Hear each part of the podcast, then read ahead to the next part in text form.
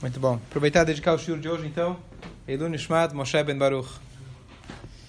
Ok. Hoje vamos fazer um shiur que é misturado. Na verdade, a gente tem dedicado alguns dias por semana para Alahá e outros para o Tanakh, mas hoje eu vou fazer uma mistura dos dois, porque justamente a história de hoje tem a origem na Alahá de um conceito muito importante e muito mal compreendido.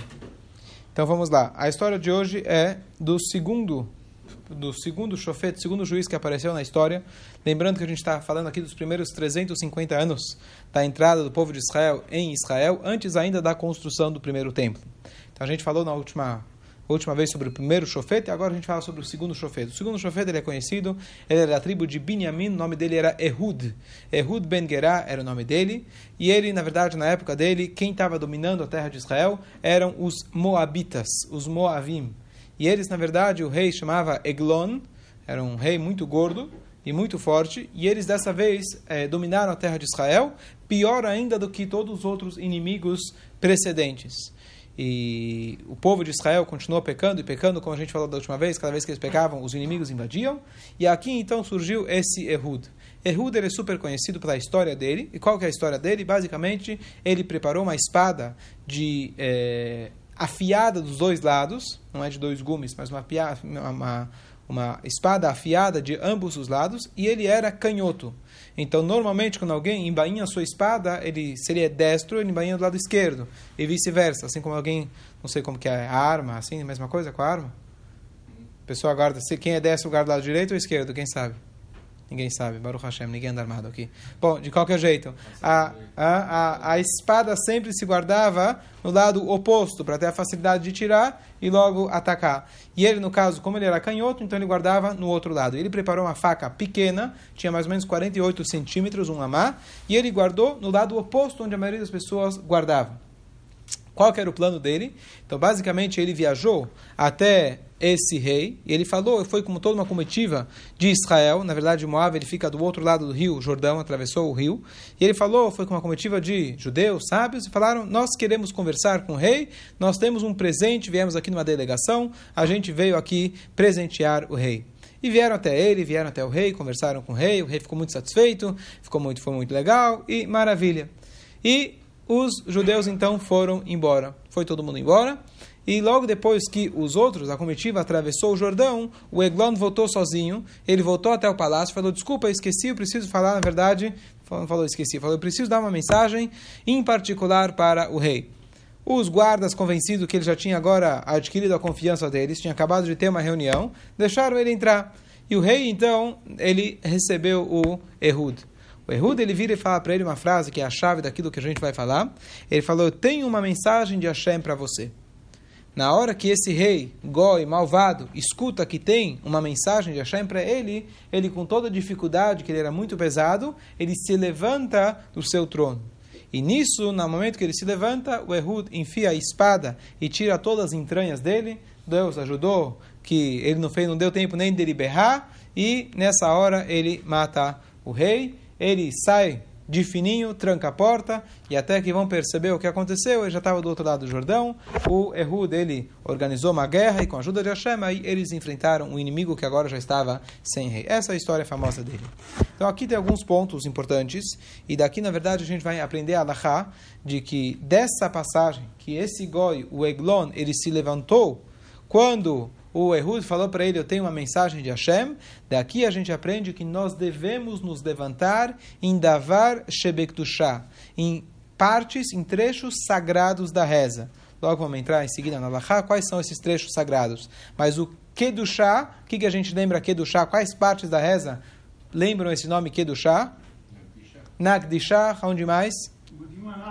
Kedushá, Kedushá. Kadish, Kadosh, Kadosh. Então, quando tem trechos que eles são mais sagrados que os outros, a gente precisa se levantar. Então, logo vou entrar na Lacha em relação a isso. Isso a gente aprende de Eglon. E mais uma coisa incrível que a gente aprende de Eglon, que Deus, na verdade, nunca fica devendo para ninguém.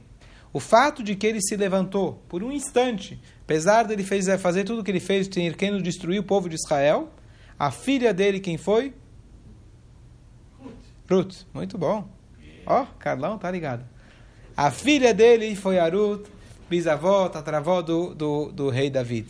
Ele mereceu isso pelo fato que ele, que, ele, é, que ele se levantou para ouvir a palavra de Hashem. Então aqui a gente vê como uma pessoa pode ser malvada a vida inteira. Um ato sequer, um movimento sequer que a gente faz, Hashem nunca fica devendo e dá um mérito tão grande de como ter uma filha como Ruth, descendente como o rei Davi, na qual havia Mashiach, descendente dele. Esse era o Eglon.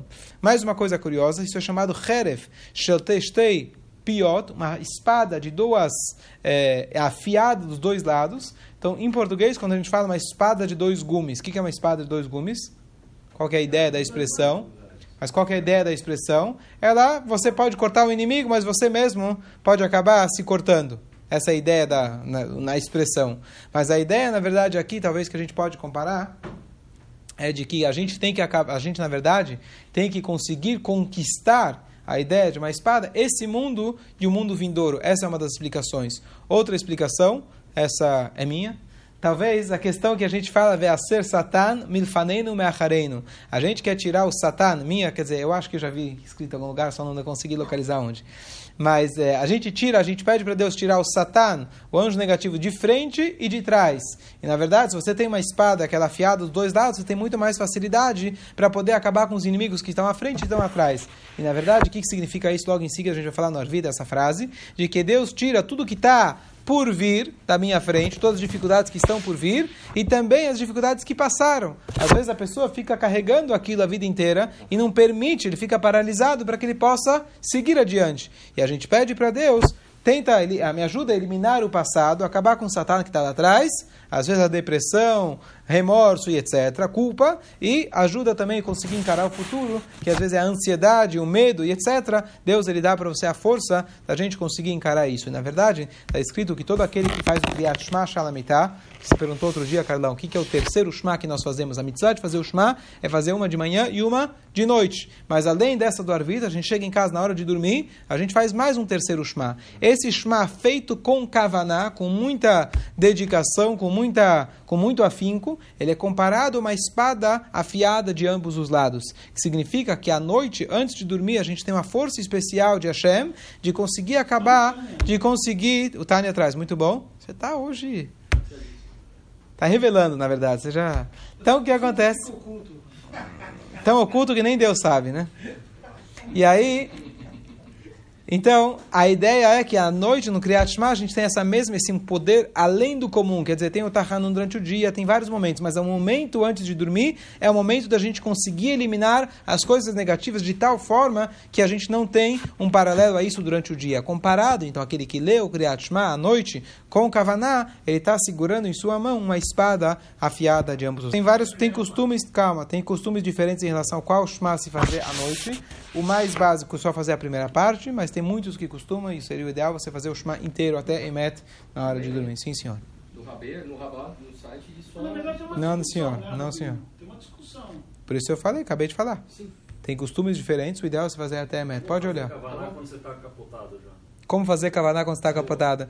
É uma pergunta que eu faço a mim. É, é, um, é um desafio que eu tenho literalmente todos os dias. Eu vou falar para você a teoria. Muito boa pergunta. Como você fazer? Eu só acabei o, o, fazer, falar o passo. Eu vou te falar uma coisa curiosa. Está escrito em relação ao Shema da manhã. Shema da manhã é uma mitzvah de orar, então é uma mitzvah da Torá. Se você, na verdade, vê que teu amigo ele está ele tá dormindo, certo? Colônia de férias, estivá, lá você vai acordar, porque sua esposa não tem que acordar porque ela não tem horário do Shema. Mas então você está lá dormindo, colônia de férias, época de jovem. Então a verdade é a seguinte: você tem que tentar acordar a pessoa para o Shema, mas se ele está sonolento, o que, que você faz? Balança ele para que pelo menos o primeiro passuk, ou melhor, até a primeira paraxá, melhor ainda, mas o primeiro passuk, pelo menos ele faça. Depois disso, deixa ele dormir, problema dele. Quer dizer. Eu, eu, sei, só estou te dizendo um paralelo, mesmo para algo que é a mitzvah original, o máximo que você tem a obrigação de acordar teu amigo é o primeiro passuco. Quando se trata de você mesmo, do último chamado da noite, então se você pelo menos fez a primeira parte até o Visharecha, já fez, conseguiu fazer com Kavaná, maravilha. Agora, é, de novo, falei, eu passo por isso todas as noites. A gente deixa o Shema por última coisa, que é o ideal. Mas na Yeshiva, por exemplo, o Rabino tinha instituído, ele falou, como eu sei que muitos de vocês vão para casa, infelizmente talvez nem vão fazer o Shema, ou vão fazer de qualquer jeito, então ele sempre fazia depois de Arvit, emendava o Shema. Tá certo?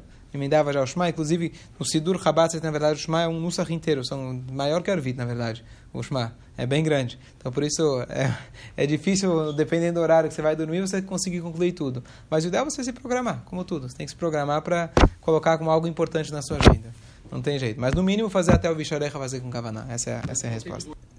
Certo? Agora, o que, você falou? Se o ideal é fazer o Shema, o nome do Shema, Kriyat Shema al Hamitah, significa literalmente o Shema sobre a cama, quando você já está literalmente indo dormir. Especialmente quando você faz a última bênção do Amapil, você está, é, conforme muitas opiniões, tem Marloket, mas você não deve falar, não deve conversar depois que faz o Amapil, muito menos comer depois que faz o Shema, etc. Esse é o ideal, mas estou falando, se alguém sabe que ele vai, sempre vai dormir muito tarde, conforme o esquema dele não vai conseguir. Então faz antes, melhor você fazer antes do que não fazer. É, porque complementando a pergunta do Marcelo, às vezes você não consegue deitar na cama e já dormir. Então... Ah, adormecer. Você vai para a cama. Você vai para a cama, você vai para a cama. Se você não adormeceu, não, isso aí significa que você precisa estar tá, tá uma certa idade. Né? Só isso, não tem muito o que fazer.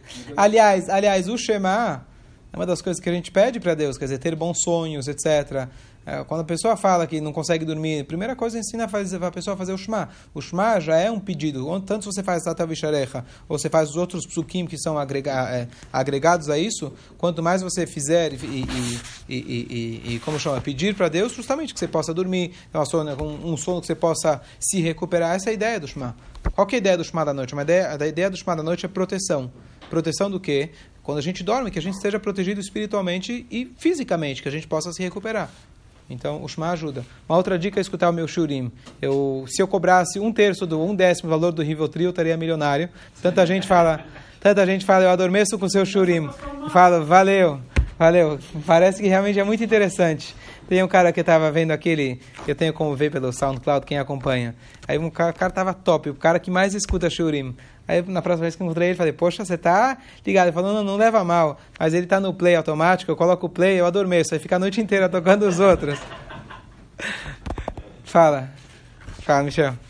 Eu só, sei, eu só sei uma coisa, que quando eu abro o Sidur, às vezes é para fazer Minha ou Arvit. De repente eu abro na página, na página do Shmai da Mitá, eu falei, estou cansado. Inevitavelmente, quando eu estou muito cansado, eu abro na página do Shmai, já sei que eu estou acabado. Ok. Gente, depois a verdade, só para concluir, o que eu queria falar hoje, apesar de amanhã, é sobre ficar em pé quando a gente escuta o Kadish. Uma das coisas mais, discuti mais discutidas e menos compreendidas. E a ideia da gente ficar em pé na hora do Kadish justamente vem desse Eglon que ele ficou de pé na hora que ele escutou da palavra de Hashem.